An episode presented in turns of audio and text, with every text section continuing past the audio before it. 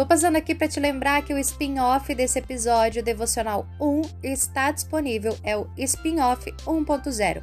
Lá você encontra a palavra de Deus, a leitura do versículo e capítulo estudados no devocional do dia de hoje, que fala sobre a unção de Jesus pela mulher pecadora. E agora a gente continua com o nosso devocional.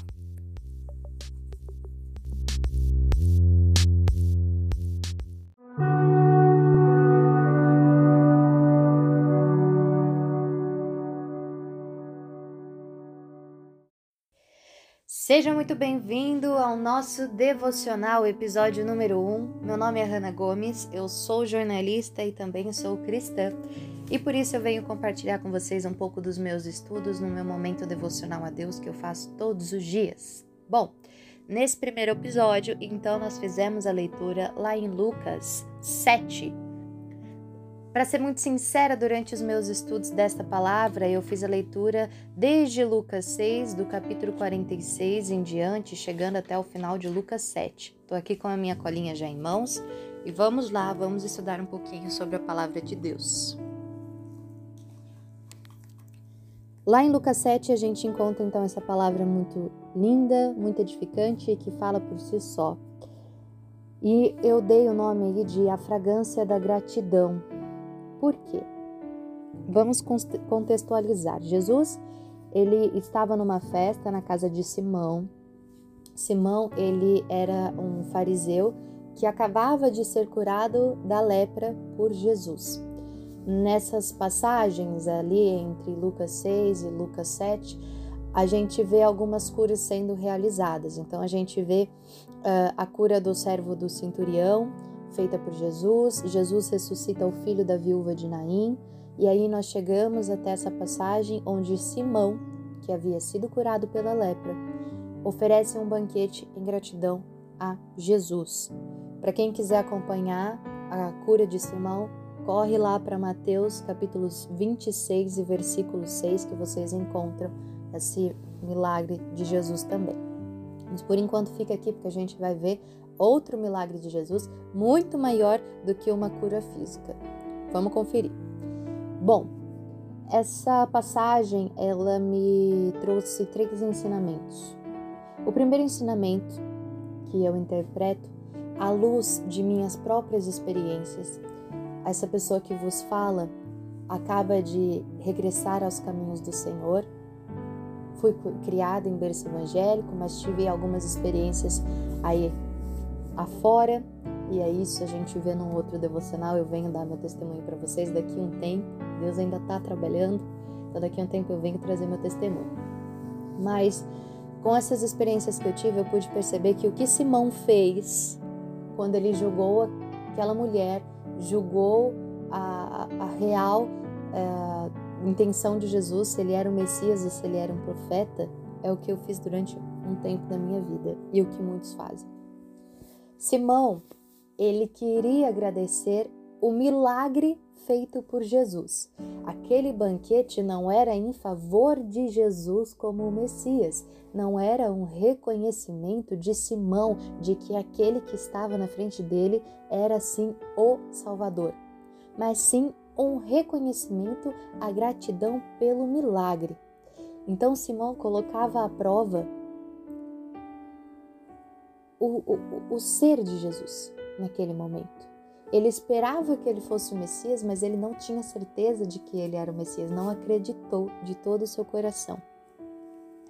E eu vejo que nós, como cristãos, ou quando é, conhecemos a Deus, a gente passa tanto tempo da nossa vida esperando confirmações da parte de Deus milagres extraordinários uh, e, e eu entendo hoje que o maior milagre ele é palpável, ele está à nossa frente e só basta com que nós o enxerguemos desta maneira.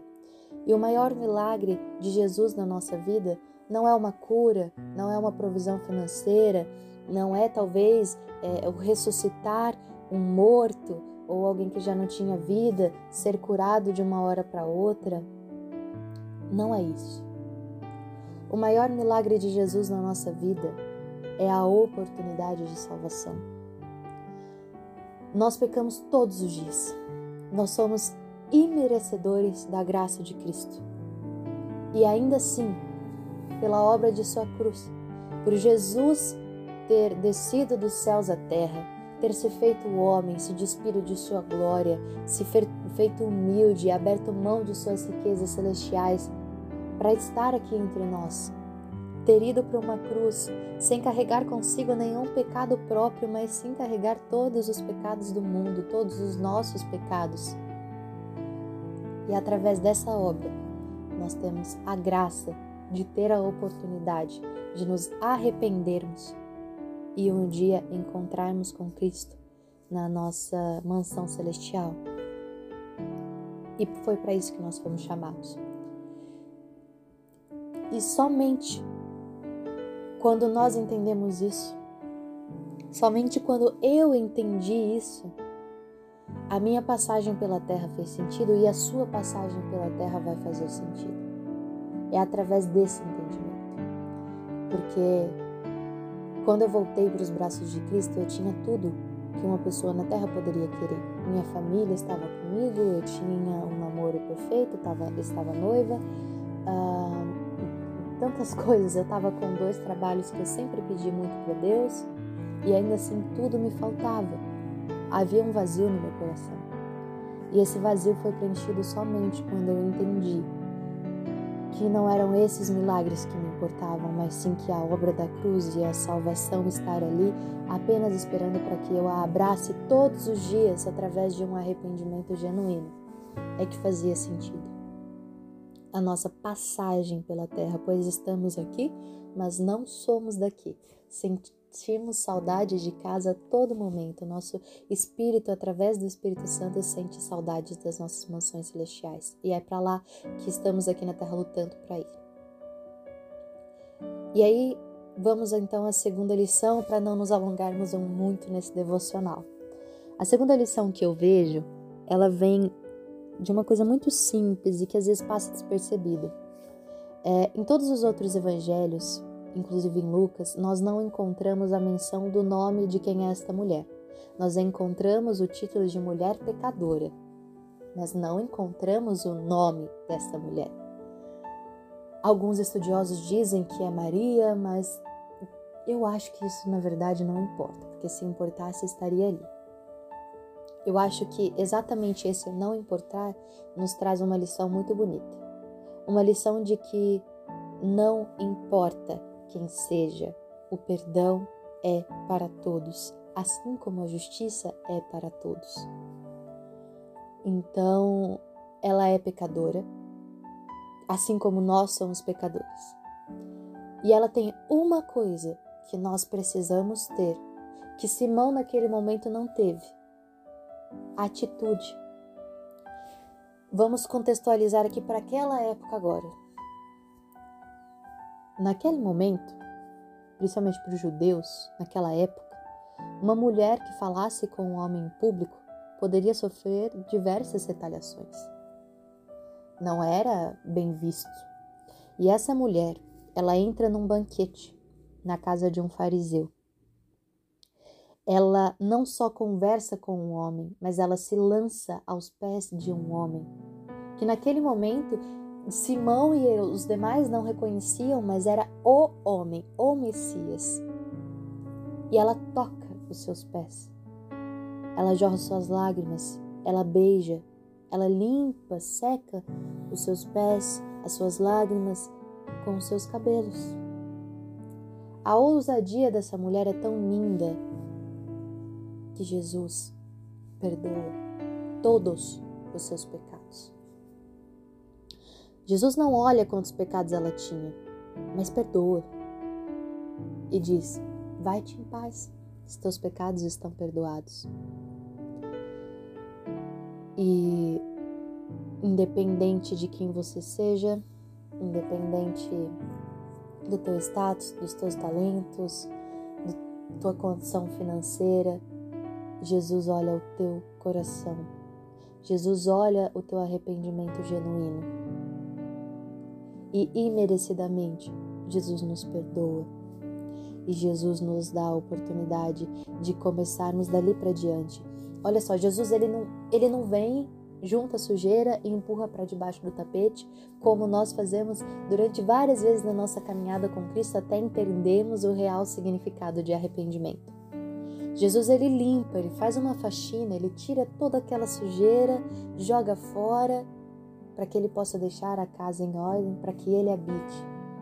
E o Espírito Santo começa a caminhar não ao nosso lado, mas dentro de nós. E ele começa a nos convencer dos demais pecados que cometemos às vezes sem pensar, sem perceber no nosso dia a dia, e aí acende aquela luzinha que depois a gente descobre que é o Espírito Santo, e nós pedimos perdão, e através disso, pela sua graça, Jesus nos perdoa, e um dia nós conheceremos pessoalmente a sua graça e a sua glória no dia do arrebatamento.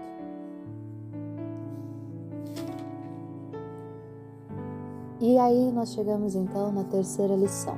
E aqui eu me atento principalmente àqueles que já estão aí na sua caminhada com Cristo, não pregam para ninguém, e eu me incluo numa dessas pessoas.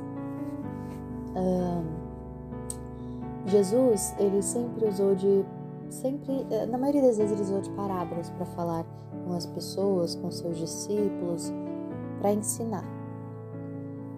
E Jesus ensina Simão e realiza o maior milagre na vida de Simão com paciência, pacientemente. Jesus ele faz a parábola dos devedores, onde duas pessoas deviam. Vamos colocar aqui no nosso contexto. Tem um empresário e ele tem um fornecedor é, que deve 500 reais para ele, outro que deve 500 mil e ele perdoa os dois da mesma maneira. Nenhum precisa pagar nenhum valor, nenhuma quantia. E aí Jesus fala: quem amará mais? Quem se sentirá mais grato? Aquele que teve a dívida mais perdoada ou aquele que teve a dívida menor perdoada? E Simão responde: Acredito eu que seja o que teve a maior dívida. E Jesus diz: Exatamente. E nesse momento, Jesus nos mostra que não importa o tamanho dos nossos pecados, não importa o lamaçal que nos encontremos, Ele nos perdoa e perdoa a todos igualmente. E através do reconhecimento desse perdão, nós o amamos. Nós entendemos que a gente não precisa de cura, a gente não precisa de dinheiro, para que nos sentamos amados por Cristo. Nós só precisamos do perdão. E ele vem através de um arrependimento genuíno. E esse arrependimento surge no coração de Simão, através das palavras pacientes de Jesus. E assim devemos ser nós aqui na terra, que estamos aqui como seus ah, como sua porta-voz, como seus porta-vozes, da palavra de Cristo. Devemos levar Jesus, Deus, seus ensinamentos de uma maneira paciente, de uma maneira amável aos demais. E lembrarmos todos os dias de que nós também somos pecadores e que somos iguais aos olhos do Pai àqueles que estão no lamaçal do pecado e ainda não reconheceram Jesus como seu único Senhor e Salvador. A paciência, ela ensina. A paciência, ela testifica e o Espírito Santo é quem vai trabalhar nas demais coisas. Então, sejamos pacientes com a palavra de Cristo, sejamos pacientes com aqueles que nos rodeiam, para que todos tenham a possibilidade de ouvir sobre o amor que salva e o amor que purifica, que é o amor de Jesus. Amém? Esse foi o ensinamento de hoje um ensinamento para mim que eu estou passando para vocês. Lembrando que esse devocional ele tem a intenção de me fortificar na palavra de Cristo e eu quis compartilhar com você para que isso também ocorra no seu coração, tá? Eu te convido agora a fazer uma oração comigo e abençoar todo o seu dia, toda a sua família. Amém? Oremos. Senhor, nosso Deus e nosso Pai, neste momento estamos aqui diante de Ti. Te apresento, Senhor, esta pessoa que está do outro lado, Pai. Eu não consigo enxergar o seu coração, eu não consigo nem ao menos enxergá-la nesse momento. Mas eu sei que tu podes. Sei que tu podes enviar o Espírito Santo para que console, para que conforte.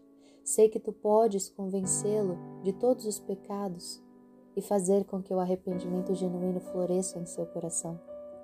Sei que tu podes livrá-lo de toda moléstia, de todo lamaçal, e que tu podes dar uma vida santa ao teu lado, uma vida de busca pela tua palavra, pela tua presença, Senhor. Te peço que abençoe essa vida e todos da sua família, todos aquele a quem essa pessoa ama e que esteja acompanhando o seu dia após dia e que dê a oportunidade de salvação, conceda a todos nós esta oportunidade, Pai. Abençoa, Senhor, os nossos caminhos e te agradecemos por tudo que já sabemos que tem feito. Te aceitamos como nosso Senhor e Salvador todos os dias. Em nome de Jesus, esteja conosco. Amém. Amém. Um bom dia para você, uma boa tarde, uma boa noite. Até o próximo devocional. E fique com Deus. Muito obrigada por ter acompanhado até aqui.